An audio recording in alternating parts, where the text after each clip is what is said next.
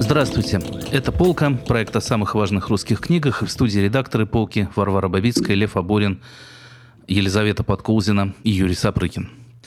Мы записываем этот подкаст в первых числах июня 2022 года. И, наверное, я не выдам никакой страшной тайны, если скажу, что мы не встречались в этой студии больше трех месяцев, ни разу не виделись здесь после 24 февраля 2022 года.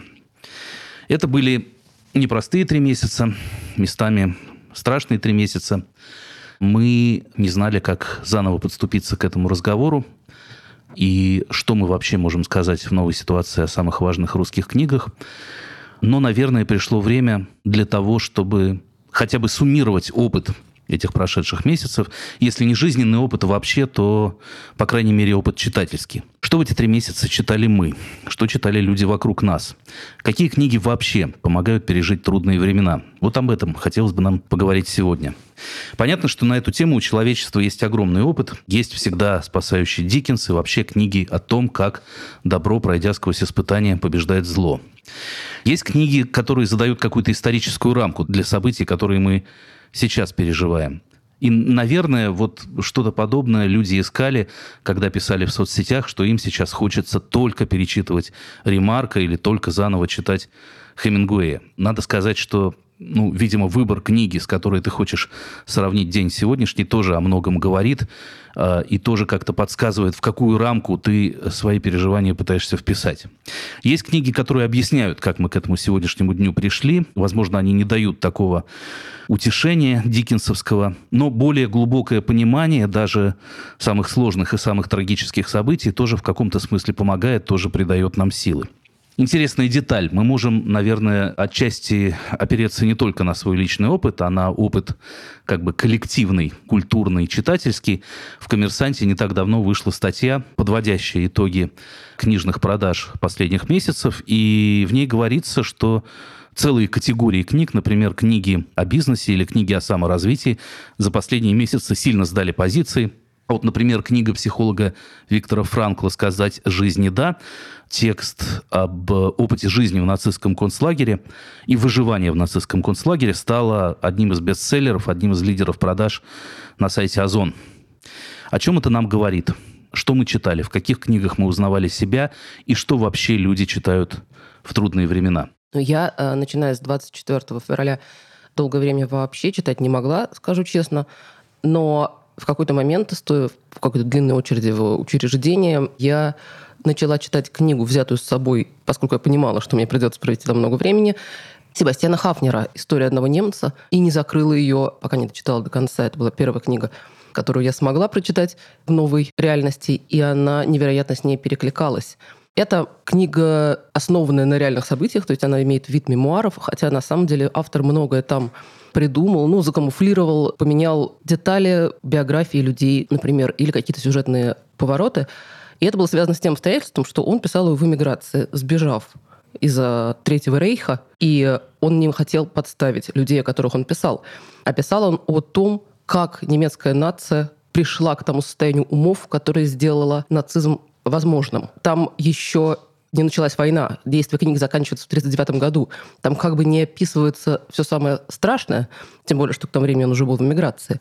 Но это совершенно завораживающая такая психологическая история о том, как военные поражения, какие-то опыты депрессии, унижения и прочего привели вот огромное количество людей в такое состояние, которое сделает возможным. Да, это история Веймарской Германии, которая заходит сильно издалека от поражения в Первой мировой войне и от того, как действительно вот этот опыт коллективно переживаемого национального унижения приводит людей в 30-е к тому, что случилось в 30-е. И это, конечно, потрясающая тонкая аналитика такой нарастающей духоты того, как из жизни постепенно выкачивают воздух, и вроде бы все, все то же самое, но вот тут что-то взорвалось, тут кого-то арестовали, тут по улице прошли штурмовики, и уже постепенно становится нечем дышать. Да, и история маленьких компромиссов, на которые, скажем, идет герой, на большие компромиссы ему не пришлось, потому что он уехал. Но как он, например, прячется в подворотню, чтобы не зиговать. Или как он во время такого рейда в библиотеку, откуда выбрасывают юристов-евреев, к нему подбегает этот штурмовик и кричит «Ариец?» И он говорит «да». И это переживает спустя много времени. Это «да» как большое унижение, конечно. Да, и уехал-то он, конечно, не сразу, и там есть интересный момент. Он же журналист, да? Вот Себастьян Хафнер – это вымышленное имя, а настоящее его имя Раймонд Прецель. Он журналист, и с приходом нацистов к власти он говорит, ну, как бы окей, вот изменились эти двойные сплошные, изменились красные линии, хорошо, я буду писать о культуре, я вот замкнусь в башне слоновой кости. Тоже такой довольно знакомый ход мысли и буду писать о чем-то таком возвышенном, но уж к этому политика не имеет никакого отношения. Вот там проходит год, другой, третий, он понимает, что... Политика имеет отношение а, ко всему. А политика съедает все, имеет отношение ко всему, и даже обзоры театральных премьер, это все становится абсолютно невозможным. И уезжает он, конечно, так, ну, практически впрыгнув в последний поезд, сделав себе какую-то левую липовую загранкомандировку, ну и так далее. Это длинная история, книжки она не имеет отношения, но вот анатомия вот этого выкачивания воздуха внутри авторитарной диктатуры, это тут, конечно, показано исключительно здорово. Ну, и надо сказать, что многие, во всяком случае, сейчас перечитывают и перечитывали книги об этом периоде истории, написанные с разных сторон, и, в частности, книги, анализирующие всю эту историю постфактум. Ну, это, конечно, Ханна Аренд, например, с ее банальностью зла. Это книжки, написанные людьми, пережившими Холокост и уцелевшими э, в лагерях смерти, как, например, Виктор Франкл или как многие другие. Это Жанна Мери, тот же самый. Прима да. Леви угу. э, или Визель, о котором я скажу позднее. И это, например, очень дорогая мне книжка, которую я всем могу посоветовать в этой ситуации, несколько внушающая надежду. Это книга Стэнли Милгрэма «Подчинение авторитету. Научный взгляд на власть и мораль». Книга, где он описывает ход своего знаменитого эксперимента, в ходе которого он проверял воздействие авторитета на людей, которое заставляет их, ну, как в его случае, например, причинять боль другим людям, бить их током, иногда даже смертельным, как они думают, разрядом, потому что им сказали так сделать. И в этой книге я помню, что я один раз, хотя прекрасно знала об этом эксперименте, ничего особенно нового там не видела, но эти подробные интервью с людьми, как они реагируют, когда их принуждают, собственно, стать палачами, и некоторые из них проявляют большую стойкость. И там в каком-то месте я просто всплакнула, когда какой-то участник эксперимента говорит, нет, я не стану продолжать, потому что человек кричит от боли. Актер за стеной, конечно, на самом деле. И ему говорят, но вы должны, у вас нет выбора. И он говорит, как-то у меня нет выбора. Выбор всегда есть. Я пришел сюда по доброй воле, я уже и так зашел слишком далеко. Вот. И эта идея о том, что выбор всегда есть, и что некоторые делают правильный выбор, она очень утешает. Вот это я тоже перечитывал на днях. Да, мне это напоминает. Я перечитывал довольно много такой послевоенной антифашистской литературы. Ну, как много. Сколько-то вполне такой очевидной классической. И вот э, эта история про человека, который отказывается причинять боль, напоминает мне финал пьесы Ионеско «Носороги», которая тоже прекрасно, конечно, накладывается на всякие наши нынешние сомнения и переживания. И классический, казалось бы, театр абсурда вдруг читается более реалистично, чем самый суровый реализм. Напомню, что дело происходит в маленьком французском городке, где люди там сидят в кафе на площади, тут мимо пробегает один носорог, другой носорог. Вдруг кто-то из них превращается в носорога. И дальше вот опять же происходит такая тонкая аналитика вот этого вживания в, вживания в ненормальность, в то, чего не должно быть. То есть как бы люди там в разговорах пытаются избегать этой темы, пытаются ее как-то рационализировать, пытаются все это свести к научному там исследованию, сколько носорогов было там с одним рогом, а сколько с двумя. Потом приходит к выводу, что вообще превращение в носорогов, видимо, этого требует эволюция, и, и это естественно, и это нормально, и вообще, ну как бы быть носорогом, это в каком-то смысле здорово, ну и так далее, и так далее, и так далее. Остается в конце только один герой, один человек, который в этом носорожьем стаде, который кричит, ну там, я погибну, но я не сдамся. Вот, и это, да, это, это финал, который дает надежду. Ну и, конечно, если уж говорить о художественной литературе, то антиутопии все читаются совершенно иными глазами. И в частности, вот как и Франкл, например, 1984 Оруэлла, мне кажется, стал тоже каким-то хитом продаж просто в последнее время. Ой, интересно, что оно хит продаж уже последние лет 5 или 10. Я не знаю, с чем там это связано. Оруэлл продается просто натурально больше, чем Донцова в последние годы. Но интересно, что даже Оруэлл читается сейчас совершенно по-другому. И если кажется, что в предыдущие годы, когда он уже был хитом продаж, ты больше обращаешь внимание на всю историю, связанную там, с большим братом, со слежкой, и все это как-то ассоциируется с э, цифровым сбором данных, цифровым концлагерем. Вот кажется, что суть книжки именно в этом. Она описывает вот такой, ну, как бы тоталитаризм, то, что называется как это, surveillance капитализм, как это, э, как это будет по-русски. Есть известная книжка Шашанны Зубов. Капитализм э, э, всеобщего наблюдения, всеобщей прозрачности.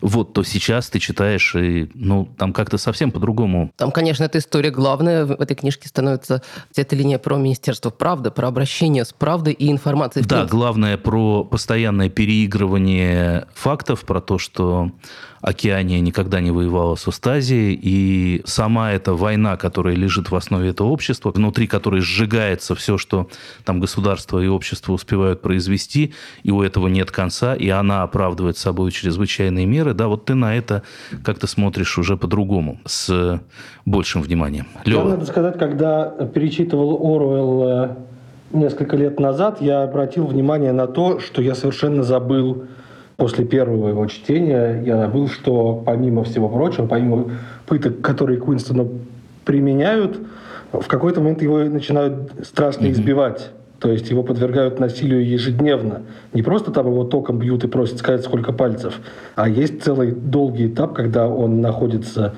в заключении, его постоянно бьют и ломают. Да, а вот это Министерство правды, это насилие на другом уровне, а биологическое, физическое насилие как-то совершенно вылетело у меня из головы, когда я э, обратился к этому тексту, а это тоже огромная важная часть этой машины подавления, с которой люди в тоталитарных режимах и в несвободе сталкиваются постоянно, и это одна из самых страшных вещей. Я бы хотела вспомнить э, еще одну книгу, которая, так уж случилось, э, была первой с 24 февраля для меня. Это книга немецкого эссеиста Винфреда Зебальда «Естественная история разрушений». Это четыре эссе, выпущенных э, довольно поздно, в самом конце XX века, где он пишет о бомбардировках немецких городов силами союзных государств в конце Второй мировой войны. И на самом деле он поднимает огромное количество тем. Он пишет и о том, э, и о вопросе свидетельства и документации — этих военных событий и о ощущении амнезии и невозможности вспомнить об этой травме. И в трех других эссе он разбирает литературу э, трех немецких авторов, которых постигла э, совершенно разная судьба. Один из них э, был солдатом Рейха, один попал в лагеря, еще один эмигрировал. И Зебальд рассуждает о том, как мы можем писать об этих событиях и какой слом проживает или не проживает наш язык, в какой момент происходит эта амнезия и невозможность продолжить речь, а в какой момент происходит эстетизация катастрофы и травмы. Он пытается показать э, три разных способа письма об этих событиях. И для него, конечно, единственным возможным способом оказывается прямая не эстетизированная хроника да, этих событий, которая в Германии после 1945 года не случилась. И вот эта тема бессилия литературы, такой очень сложной позиции лингвистической апатии и невозможности да, подобрать э, настоящий язык, который мог бы это передать.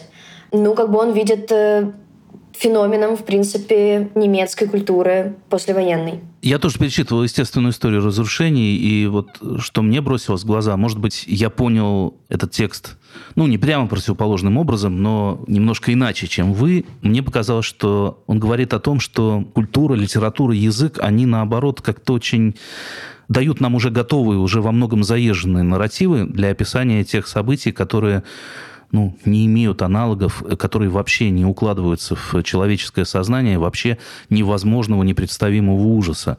Вот. И ты с этим сталкиваешься, и ты, писатель, как бы продолжаешь писать, на самом деле, все ту же книгу, либо какой-то там мистический роман об ордене посвященных, либо какие-то экспрессионистские эксперименты языковые, либо, либо что-то.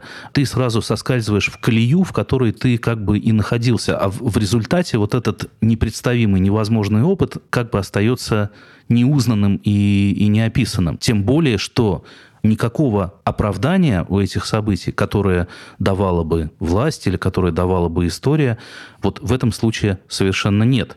Это те жертвы, которые, ну, как бы невозможно оправдать. Нельзя сказать, что вот эти люди погибли во имя, во имя там того-то и того-то. Нет, это, с одной стороны, разрушенные города страны-агрессора, страны виновника войны, с другой стороны, ну, с точки зрения там, ведения войны, вот в этих массовых бомбардировках гражданского населения не было особого смысла.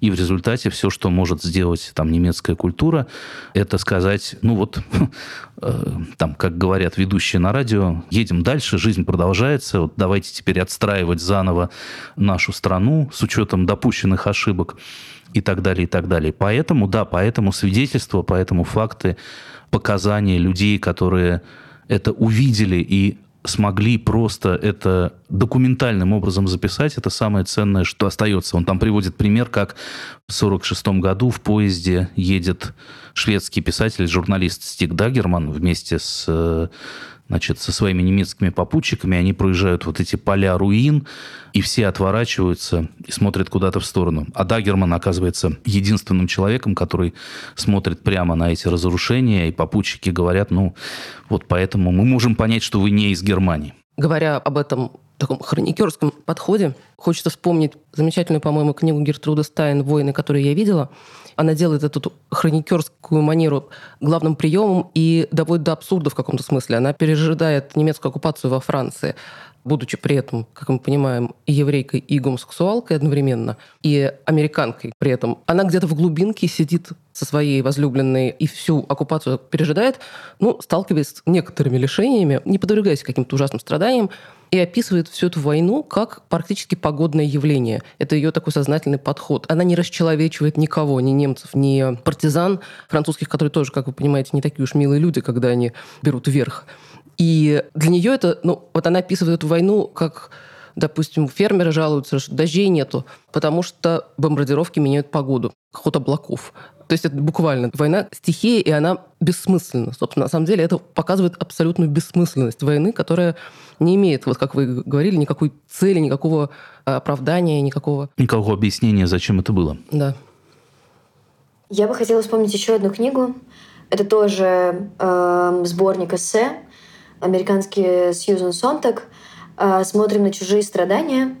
Я читала ее давно, я признаюсь, но в какой-то момент она оказалась очень кстати. Потому что, опираясь на антивоенное эссе Вирджинии Вульф, а, Сонтак пишет про то, как а, образы насилия проникают в медиа, и как мы воспринимаем их вот в этом медийном информационном поле. И она их видит в образе как бы некоторых вспышек, которые одновременно становятся достояниями многих и после этого затухают. Она очень подробно описывает этот процесс как бы привыкания, узнаваемости да, трагических образов и некоторого как бы иммунитета, который всегда э, вырабатывается у потребителя новостного потока. Но в какой-то момент, перечитывая этот текст, я наткнулась на небольшую цитату о том, как э, работает э, пропаганда, э, в том числе через э, фото и видеокадры. И она писала фотографии, свидетельствующие о том, что идет в разрез э, с лилейными верованиями, неизменно отвергаются как постановочные. На снимке, которые свидетельствуют о зверствах, совершенных твоей страной, стандартная реакция такова. Они сфабрикованы. Зверств таких не было, а трупы привезены противником на грузовиках из морга и выложены на улице. Или да, такое было, но враг учинил это сам над собой. Она это пишет, основываясь на гражданской войне в Испании. Ну, в общем-то, все говорит само за себя. Да, надо сказать, что она много писала о ее пропаганде и о эссе фотографии у нее есть замечательная, где зонтик, все-таки это более традиционное ее наименование, пишет о том, что, во-первых, фотография очень зависит от контекста, в который она помещена, потому что она сама по себе ничего не утверждает, в зависимости от того, какой, например, подпись ее снабдить, и с чем рядом ее поместить, она меняет свое значение. Но кроме этого, что бесконечные фотографии страданий, они эстетизируют их, и тем самым они как бы делают их привычными. Да, у изображения есть такое свойство, и в какой-то момент война становится чем-то привычным и постоянным, что уже трудно отделить, не знаю, от фикшена какого-то, который нас развлекает. И поэтому нужно все время как-то приводить себя в состояние бдительности, чтобы этот эффект нас не затягивал. Лева, у меня есть привычка записывать книги, которые я читаю, и я вижу, что, а, собственно говоря, в месте, где был март 2022 года, там стоит одна одинокая книга, которую я прочитал, потому что было нужно э, срочно написать какой-то короткий про нее текст. Да, и это чтение наискосок не стоит упоминания. Конечно, я совершенно ничего не мог читать, и все связанное с чтением в какой-то момент совершенно разрушилось и перестало быть важным, ценным, актуальным. И возвращение к чтению произошло сейчас, вот в последние несколько недель, благодаря двум вещам. Да, благодаря, во-первых, поэзии, во-вторых, книгам, связанным с Украиной. Я думаю, что я не ошибусь, если скажу, что большинство людей, которые в ужасе от того, что сейчас происходит, мало и недостаточно знают, что такое современная украинская культура, и про себя я это могу сказать точно так же. Я прочитал книгу Юрия Смирнова «Астра». Это поэт, пишущий по-русски, живущий сейчас в Украине. Он сейчас пишет ежедневные, как многие в Украине, он сейчас пишет ежедневные сводки о том, что происходит. Да, о ночевках в подвале, о таких вещах. А я прочитал его книгу «Астра», которую давно откладывал. Там, в частности, есть а, замечательное, кажется, центральное для этой книги стихотворение «Гамлет» о постановке Гамлета в немецком концлагере. Вообще, Смирнов именно такой нарративный поэт, рассказывающий истории. И да, этот текст меня очень произвел меня очень сильное впечатление. Я читаю сейчас книгу довольно популярную книгу Сергея Плохия, историка а, под названием «Врата Европы. История Украины», которая вышла в издательстве «Корпус» несколько лет назад. И можно сказать, что вот этот перенос исторической оптики, ведь да, а, рассказ, скажем, о том, что называется «Киевская Русь», это рассказ, который мы все читали в учебниках но больше нет. Ты знаешь, что Я знаю, выпустили что, учебник? Что, кажется, теперь Киевская Русь забанена в учебниках, но взгляд именно со стороны Украины на эти все давние, стародавние события, он очень заставляет по-новому посмотреть и на то, что ты так читал. Я сейчас добрался, кстати сказать, до э, Мазепы и э, многочисленных разделов Польши, где часть территории современной Украины отходила Польша, отходила Австро-Венгрия и так далее. Все это страшно интересно и нужно. Я бы посоветовал еще книжку Сергея Белякова «Тень Мазепы», вышедшую некоторое время назад не о современной культуре, но об истории идентичности, скажем так. Тоже книга, написанная российским исследователем, но с большой симпатией большим вниманием к предмету. Да, я э, прочитал впервые многими очень ценимый роман Марины и Сергея Диченко «Вита Ностра». Я не исключение. Вот я подпишусь, пожалуй, в, впишу себя в число ценителей. Да. Я прочитал его э, после того, как узнал о том, что Сергей Диченко, к сожалению, умер. И меня очень захватила эта книга. Да, это вот одна из тех книг, которые захватывают на уровне фэндома, да, когда тебе хочется дальше додумывать, что там было и что там произошло. Это такой э, рассказ о девушке, поступающей в необычное Э, кажется, заштатное, захолустное учебное заведение, где ее обучают совершенно какой-то неземной, на первый взгляд, абсолютно необъяснимой логике, все для того, чтобы привести ее к некоему важному и меняющему мир откровению. А супруги Диченко написали по-моему, в прошлом году выпустили продолжение этого романа, который я тоже прочитал, как всегда бывает, когда читаешь что-то захватывающее и знаешь, что там есть что-то дальше. Продолжение, надо сказать, вполне хорошо выглядело бы просто как четвертая часть книги Виту Ностра. Может быть, имеет смысл издавать это под одной обложкой, я не знаю.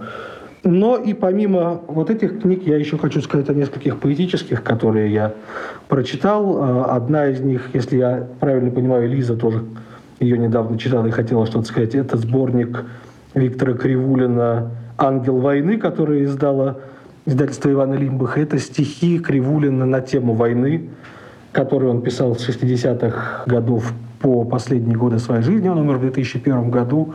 Один из важнейших авторов ленинградского андеграунда. Поэт, сначала работавший в таком классичном практически барочном ключе, а потом перешедший, наоборот, к очень таким э, жестким рубленным высказываниям. И, надо сказать, поздний Кривулин мне нравится и меня заставляет к себе возвращаться гораздо больше. Не знаю, Лиза, наверное, ты что-нибудь потом, может, прочитаешь из этой книжки. А вторая книга, которую я хочу назвать и прочитать одно стихотворение, это сборник Александра Анашевича «Неприметный Бог», Бог с маленькой буквы и с двумя О и с буквой Х. Это такие очень интересные, э, немножко макабрические, немножко сновидческие, опять-таки новоэпические стихи. Многие из них написаны от женского лица. Вот я прочитаю одно, которое я сегодня только прочитал, и мне оно очень понравилось. Вот собрались вместе, поднялись и пошли церковные и цирковые. Я, как Ваенга и Ванга за ними, тоже пошла, пою и вещаю, мертвых вижу, молодежь веселю, развращаю. Левая рука висит, как плеть, и половина головы заполнена пустотой, сильная голова, слабая голова, слова, слова, смерть. Вот церковные и цирковые в воду вошли, и я за ними. Между лилиями, кувшинками, цирковые в ряске, церковные в рясах. Чтобы выплыть из омута водоворота, надо быть сильными и большими. Выплыли. Вот церковные и цирковые пришли, стоят, смотрят на золоченые купола. А я прикинулась букашкою цветком, сделала вид, что умерла, что спала. Вот так вот. Вообще, конечно, может сложиться впечатление, особенно по началу нашего разговора, что люди в темные времена читают только книги, описывающие темные времена, чтобы еще глубже погрузиться в тоску. Ну, или чтобы понять, на самом деле. Но это не так. Иногда стратегия читательская ровно противоположная, и люди выбирают литературу более эскапистскую, можно сказать. Вот, Юра, вы упомянули Диккенса. Мне кажется, это очень понятный порыв, потому что дело не только в том, что люди, преодолевая там всякие невзгоды, в конце концов всегда приходят к счастливому концу и, может быть, абсолютно в этом уверенными. Еще потому что он описывает мир нормы, норма, которая распадается и шатается, и ее э, нужно как-то восстановить и напомнить себе, по крайней мере, что она была, была и еще будет, возможно. Может быть, с этим было связано, что, скажем, иммигрантские писатели русские первой иммиграции очень любили рассказы о детях, например, о собственно иммигрантской жизни, но очень часто там очень велик процент вот это каких-то очень утешительных историй про детей. Например, какой-нибудь дневник Фокса Микки Саши Черного замечательный, или опять же рассказы Тэфи, который в это время много пишет о детях, потому что детский мир, он нормативен по своей природе. Ну, понятно, и ребенок о многом не знает и живет в счастливом неведении. И занят своими привычными делами, пусть вокруг э, революция, война и я не знаю что. Понятно, что если он не становится прямой жертвой этих событий, речь в данном случае об иммигрантском ребенке, в общем, относительно благополучном. И взрослые, глядя на него, тоже как-то отогреваются и вспоминают, что жизнь была когда-то счастливой. И такую же, в частности, эскапистскую какую-то решительную роль действительно часто играют стихи. И можно вспомнить, это не совсем история о чтении, но это очень показательная история переводчицы Татьяны Гнедич, которая в 1944 году была арестована и присуждена к 10 э, годам лагеря. Первые полтора года она провела в тюрьме, где переводила поэму Байрон «Дон Жуан», ее величайший труд, причем первое долгое время по памяти. И э, про это рассказывают много разных историй. Я, честно говоря, не помню, какие из них и в какой мере отвечают действительности. Одна из них была в том, что она так впечатлила следователя, что он в какой-то момент принес ей, наконец, книгу, увидев, что она делает эту, эту работу. А вторая, что в какой-то момент он подселил к ней ну, сокамерницу, и она возмутилась этим фактом, потому что ей мешали работать. Она спросила, зачем вы это сделали? Он сказал, потому что никто не может провести полтора года в одиночестве. Это пытка. Она говорит, ну нет, не для меня. Я хочу работать. Там была еще и третья история про то, что у нее не было бумаги, и она как бы запоминала при этом то, что она переводит. И потом следователь принес ей тетрадки. Я вот раз уж мы заговорили про Диккенса, перечитывал перед нашей записью статью Полины Борсковой о стратегиях чтения в блокадном Ленинграде. И она, конечно, тоже пишет про Диккенса. И пишет, что вот были люди, которые читали Эдгара По, например. И э, именно в дни блокады начали с особым интересом читать эти тексты, потому что как-то они соответствовали вот этой бредово-галлюцинаторной, невыносимой местами реальности.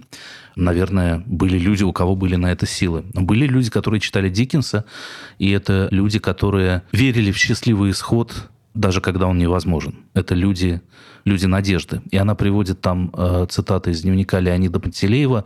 Он сравнивает это чтение с э, вот ощущением, когда ты разделил пайку на несколько кусочков, и вот возвращаешься домой и знаешь, что под кроватью еще кусочек хлеба лежит. И вот точно с таким же чувством ты обращаешься к Диккенсу, как к источнику жизни, который, ну, вот самая малость, но еще у тебя есть, ты ее где-то там припрятал.